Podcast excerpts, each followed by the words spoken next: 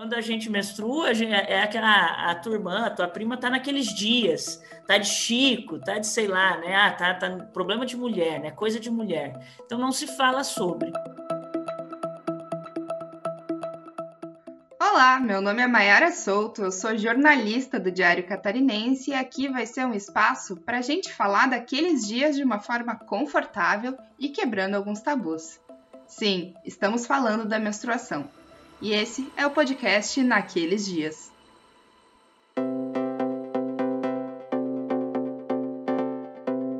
Eu tenho certeza que as pessoas que menstruam, assim como eu, que estão ouvindo esse podcast, devem lembrar bem do primeiro dia que ela chegou na sua vida.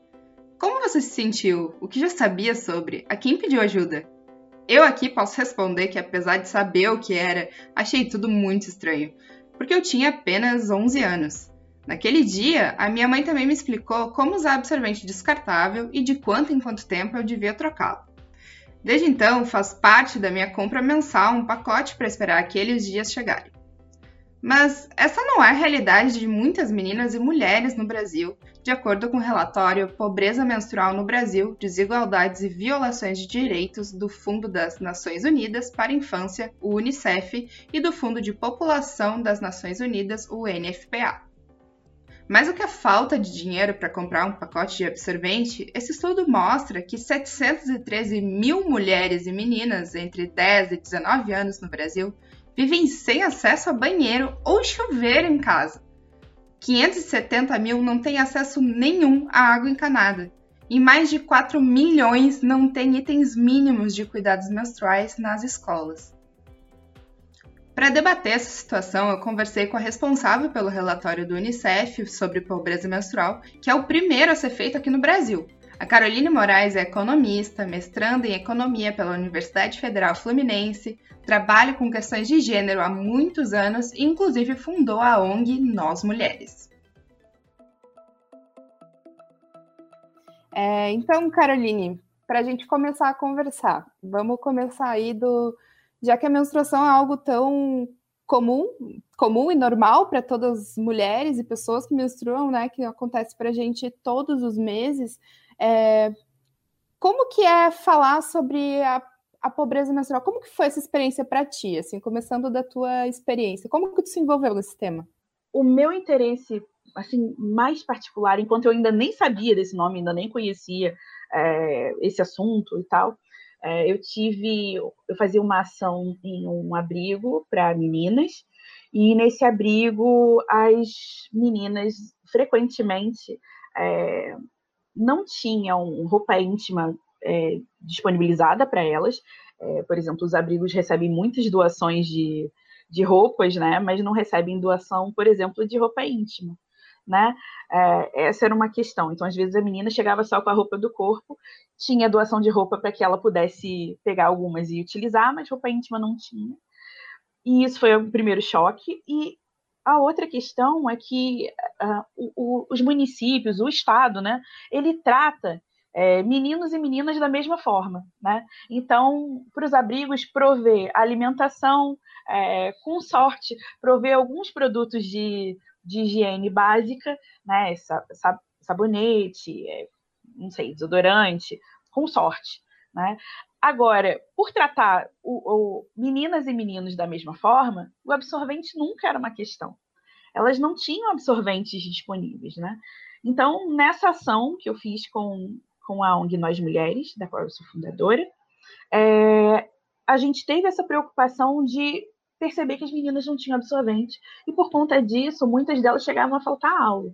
Então, a gente fez umas arrecadações, mas isso assim, no campo da solidariedade, né? A gente é, juntando, uh, fazendo vaquinha, juntando doações de amigos e tal, arrecadando e levando. Isso tem bastante tempo, já tem uns bons anos que isso, começou, que isso aconteceu. Naquela época nem se falava em pobreza menstrual, não era, não era um assunto debatido, né? A gente começar a conversar também, né? O que, que é a pobreza menstrual, né? Já que a gente claro. começou falando e a gente não nomeou direito o que, que é, o que, que é esse, esse nome que é tão forte, uhum. né? Ele é um nome pesado, assim, mas que, que envolve tantas faces, envolve tantas questões ao mesmo tempo, né? Pobreza menstrual tem esse nome forte, né, e que assusta muita gente, mas pobreza menstrual não é uh, uma a menstruação que desce pouquinho, uma pobreza de menstruação. Pobreza menstrual é um fenômeno é, que é uma pobreza multidimensional. É, é uma forma de pobreza que atinge majoritariamente meninas, mulheres, mas todos os menstruantes. E essa forma de, de pobreza ela é uma forma que está muito associada a uma misoginia, né? Ao ódio ao, ao, feminino, né? Então, o sangue menstrual é um sangue que causa nojo, que causa, é, não sei, vários sentimentos de vergonha e tudo mais. E aí, esse é um dos aspectos da pobreza menstrual, né? É, você não ter condições de, de cuidar é, da saúde menstrual adequadamente, né? Então, tudo aquilo que afeta o cuidado da saúde menstrual de uma maneira mais correta é, é caracterizado por pobreza menstrual. Então, a gente está falando do quê? A gente está falando de falta de absorvente e produtos menstruais no geral, isso é óbvio. Mas a gente está falando também sobre infraestrutura. Né? A gente está falando sobre é, falta de saneamento básico, né? falta de acesso à água, é, acesso a, a, esgoto, né? esgoto canalizado, né? tratado a gente está falando também sobre falta de conhecimento sobre o próprio corpo. Né? É, então, muitas vezes as pessoas sugerem algumas soluções do tipo: ah, não, distribui coletor, copinho para todo mundo. Mas Como só distribuir o né? copinho né? não vai resolver o problema da pobreza menstrual para todas as mulheres. Pode ser que para algumas resolva, mas não para todas. É, então, acho que isso é importante falar sobre a pobreza menstrual. É, é um termo pesado, mas não tem a, a intenção né, de trazer uma coisa negativa em relação à menstruação. Tem um, um, intuito de falar que sim, é uma forma de pobreza, é uma forma de pobreza multidimensional e que afeta é, muito mais as meninas, mulheres menstruantes. Porque, claro, né, ela vai afetar, vai mostrar descaradamente a desigualdade, né? Ela vai mostrar o quanto essas mulheres que não têm acesso à infraestrutura adequada, ao conhecimento do corpo, a coisas que, por exemplo, é, sei lá, me ensinaram, alguém me disse que eu tinha que usar um absorvente quando eu estava menstruada e todos os meses eu tinha uma forma de ter aquilo. E me ensinaram também na escola a forma com que o corpo funciona, e aí, de tanto em tanto tempo, eu sei que eu menstruo. Mas a gente tem que ter a noção de que nem todo mundo vai ter esse, esse conhecimento, né? É um conhecimento que é básico para a mulher, porque a gente passa por isso todos os, em todos os ciclos, de todos os meses, mas que a gente ainda está engatinhando, né? Tipo, poxa, é do nosso corpo e ainda o sangue ainda é considerado como algo nojento, como algo. Sem dúvida, o pavor que as, que as meninas têm de que vaze, né? Meninas claro. e mulheres, né? Imagina, é um, é, a gente é, é, sofre um constrangimento horroroso, né?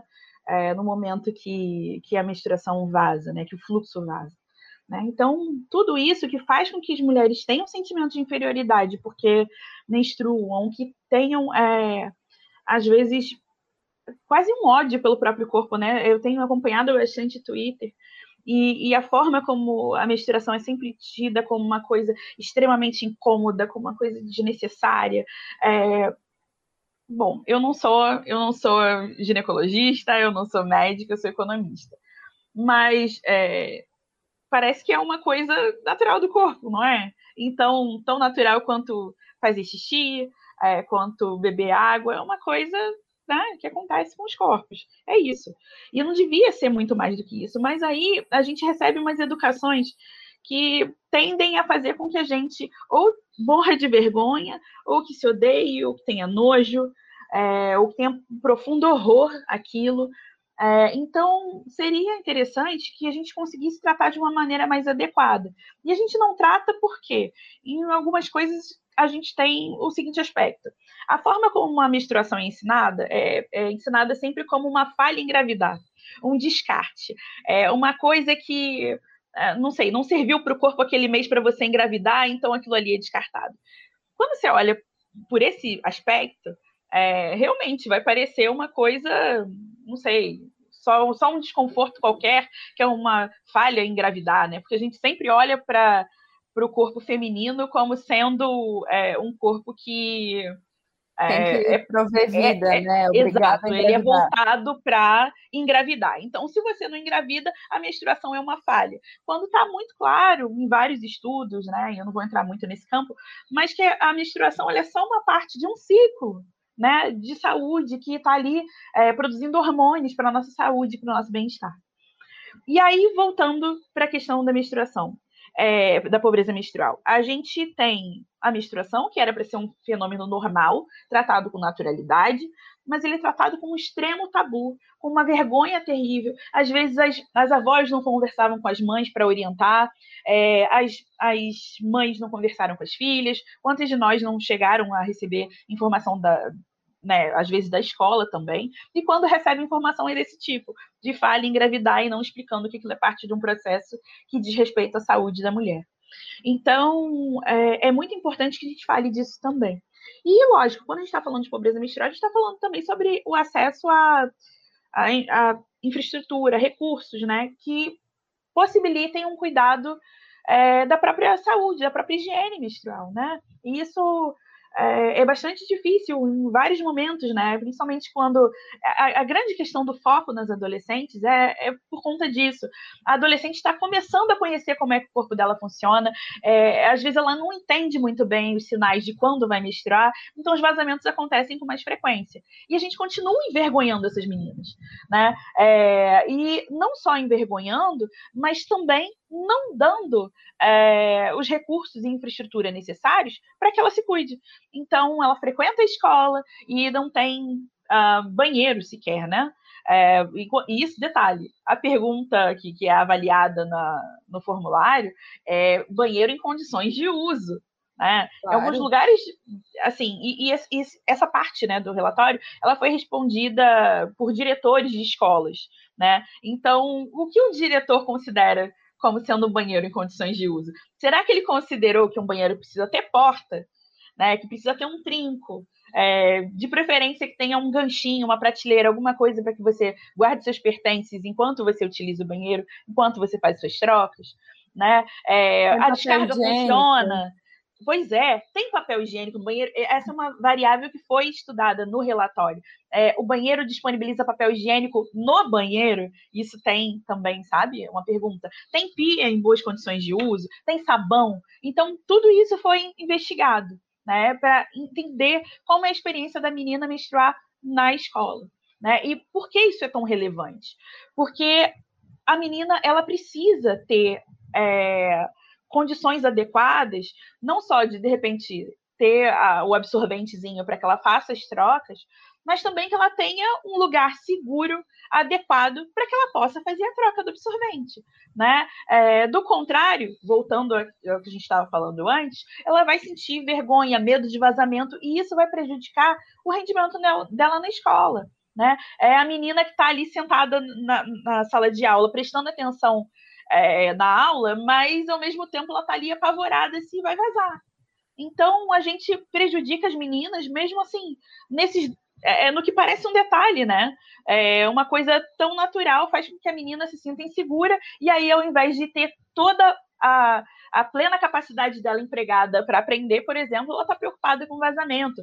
E isso, a gente falando de meninas que têm acesso absorvente, é, às vezes não a quantidade de trocas adequadas, mas aqui a gente não está ainda nem mencionando a situação de meninas que não têm, e aí usam soluções improvisadas, né? E que é. aí o maior o risco de vazamento ainda, e corre o risco, inclusive, de infecções urogenitais.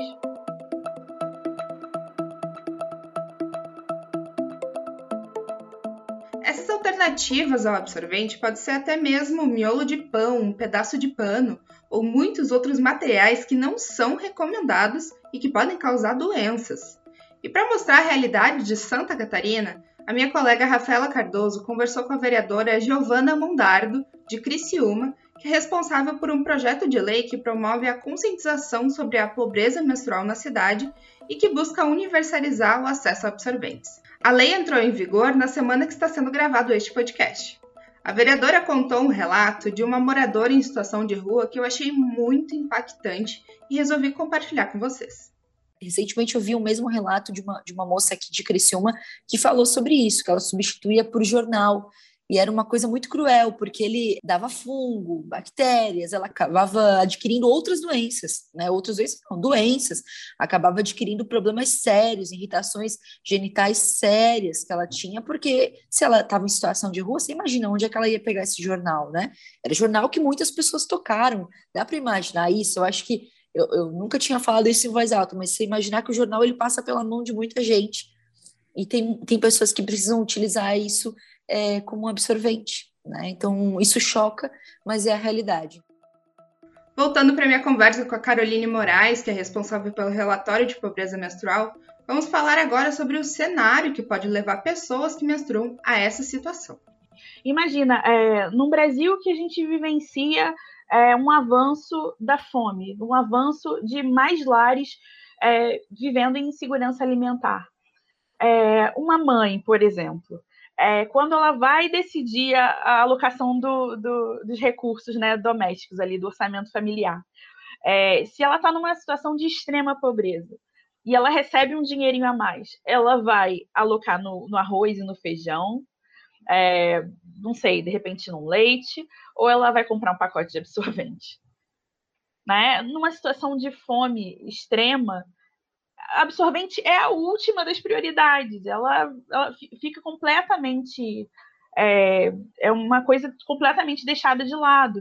Então, veja, é, não só o absorvente ele é visto como, na sociedade como um todo, como uma coisa quase que supérflua, mas dada a situação de fome que o país enfrenta e de a quantidade de pessoas desempregadas é, em situação de, de insegurança alimentar, absorvente vai ser realmente o último item a ser adquirido, né? Então vamos saciar as necessidades em termos de alimentação e, sabe, as mais urgentes, básicas para viver, e o absorvente fica como última aquisição. Claro, porque a pobreza menstrual passa por vários níveis da pobreza de uma forma geral, né? Ela Sim, a pobreza marca... menstrual é, ela não afeta as mulheres de maneira igual. Da mesma forma como a pobreza, como a gente né, costuma pensar a pobreza em termos de renda, né, ou pensando assim numa coisa mais unidimensional. Pobreza relacionada só à renda, né, ela não afeta as pessoas da mesma forma é, nas diferentes regiões do país, nas diferentes classes. A pobreza menstrual, igualmente. A pobreza menstrual, de novo, ela é uma pobreza multidimensional. Então, é, ela vai afetar as, as meninas, mulheres e menstruantes de uma maneira diversa, então, em graus diferentes, né? Talvez é, uma pessoa não tem acesso à quantidade de trocas adequada de absorvente, mas tem um pacote de absorvente lá disponível. E tem outras pessoas que não têm nada, que não tem água encanada, que não tem banheiro em casa, que não tem absorvente, é, que não tem acesso a nada, inclusive, às vezes, banheiro na escola. O relatório, é, ele revela dados sobre isso, né? É de 200 mil meninas que não têm acesso a qualquer item na escola, inclusive banheiro, né? Então, é uma realidade muito chocante. E de mais de 10 milhões de, de escolares, né, de estudantes, é, nessa faixa etária que a gente investigou, né, das meninas, é, a gente descobre que mais de 4 milhões, 4 milhões, não dispõem de algum dos itens investigados na escola, que são é, ter banheiro em condições adequadas, pia, é, papel higiênico, sabão. Né? Mais de 4 milhões não tem pelo menos um desses itens. Então, a gente está falando de um problema muito sério, né? É, que afeta ou totalmente, no caso dessas 200 mil que não tem nada, ou parcialmente, como é o caso dessas mais de 4 milhões, num total de 10 milhões de meninas. E vale lembrar, né, a faixa etária é de 10 a 19, a 19. anos, né? Isso. Que é a faixa que foi investigada no, no relatório de, sobre pobreza menstrual que saiu nesse ano.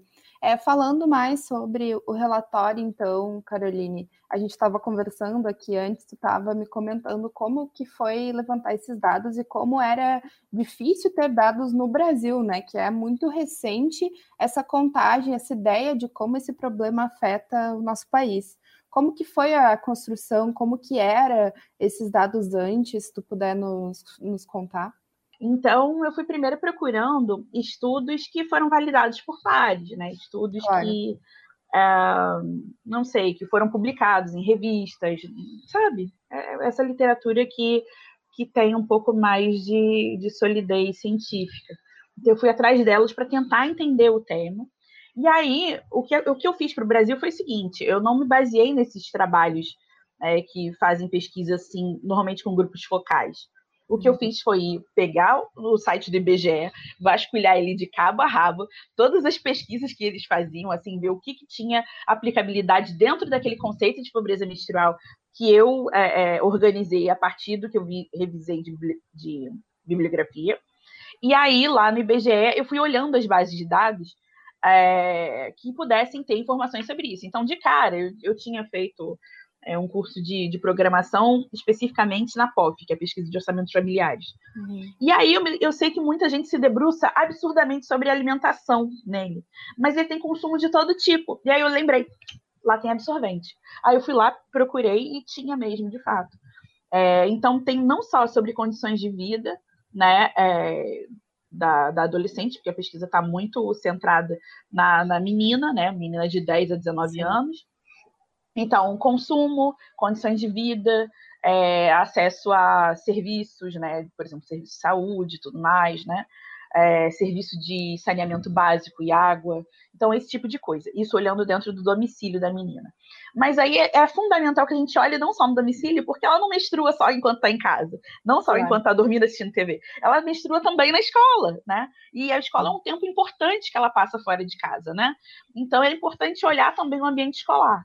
E aí foi isso que foi feito, é, usando a pesquisa de saúde do escolar, né? Pesquisa Nacional de Saúde do Escolar, que é que me fornece mais informações, é, lógico, e com representatividade tal para o Brasil inteiro, olhando as perguntas para os adolescentes, isso que eu achei bem interessante. Então, é, tem, tem algumas perguntas que são respondidas pelos diretores, mas o foco não é você saber sobre a escola, o foco é você saber sobre o aluno.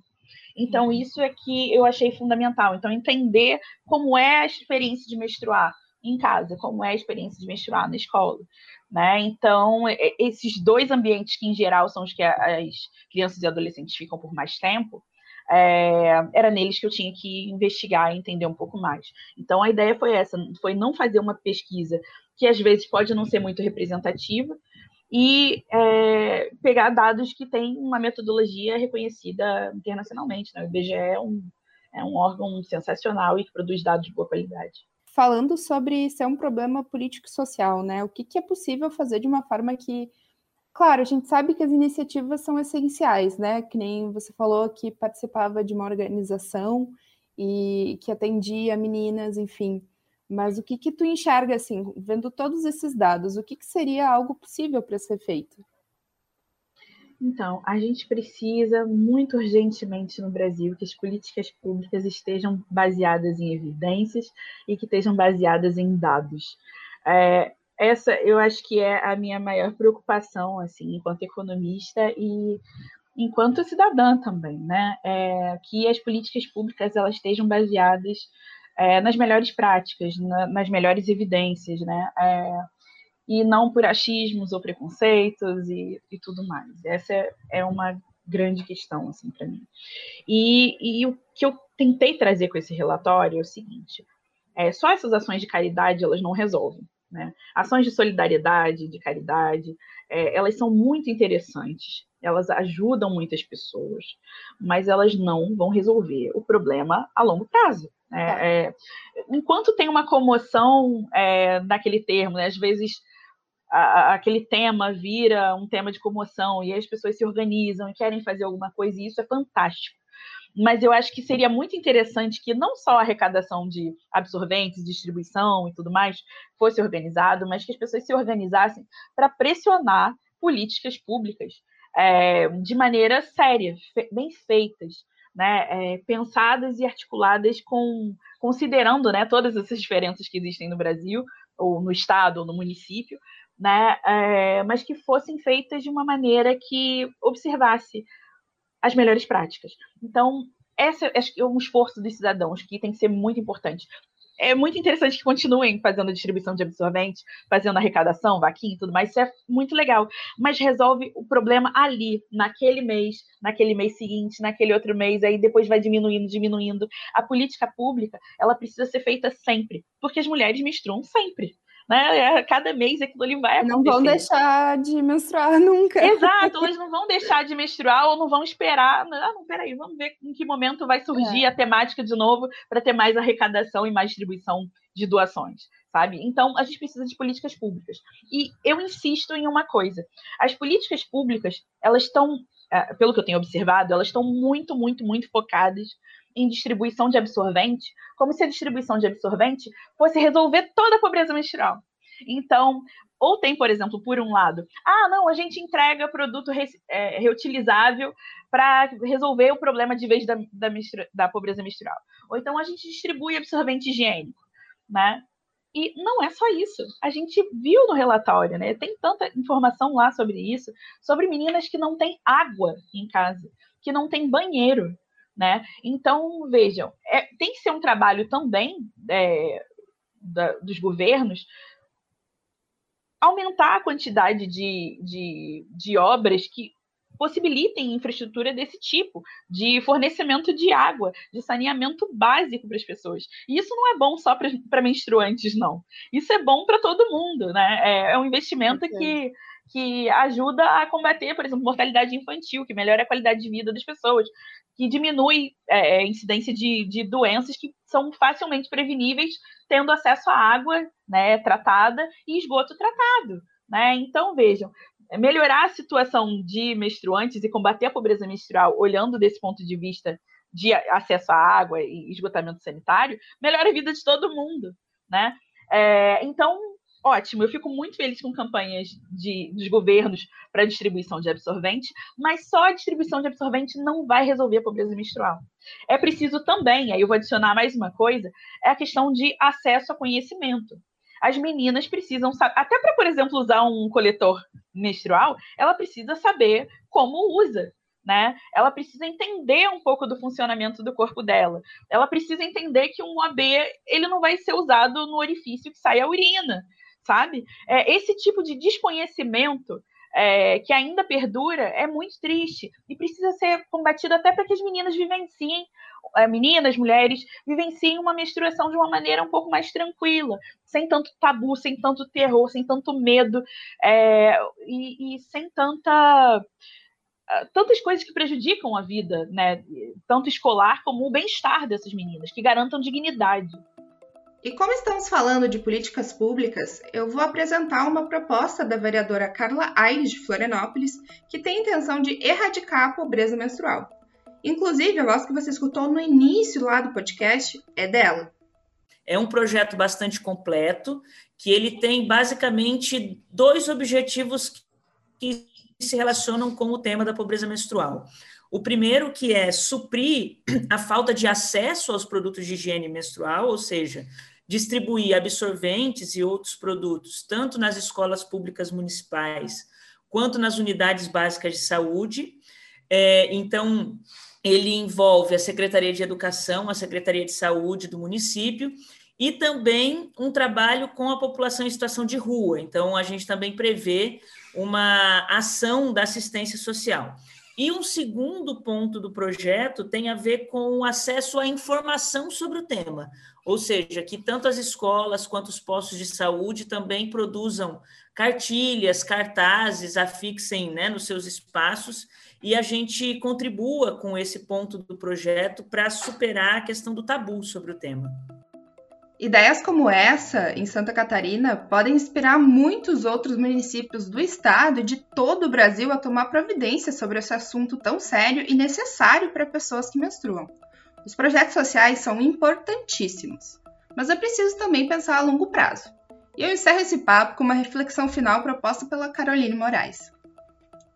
A pobreza menstrual, ela tem um aspecto de misoginia horroroso. E, assim, tem uma frase que acho que circulou bastante na internet, é que as pessoas se é, é, tratam com naturalidade o sangue fruto da violência, né? Tão comum é, é nos filmes, nas, nas propagandas, que seja né, novela, enfim. O sangue que, que é fruto da violência, ele é tratado com extrema naturalidade. Então, por que, que o sangue da menstruação ele é tratado com tanto nojo, com tanto asco, com tanta fobia? Sabe? É, então eu acho que tem esse aspecto de bom, está relacionado ao sexo feminino, né? E em cima disso se constrói o gênero mulher e menina, né? É, te agradeço muito, Caroline. A gente poderia ficar falando aqui por horas. Espero que a gente tenha agora mais oportunidades de outros assuntos, debater é, a violência contra a mulher, debater outros assuntos que são, são muito importantes e fazem parte da vida da mulher cotidiano. E te agradeço muito pela, por estar aqui, por aceitar esse convite hoje.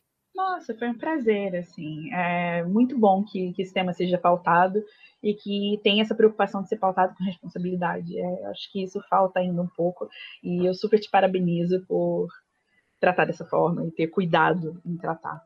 Incrível.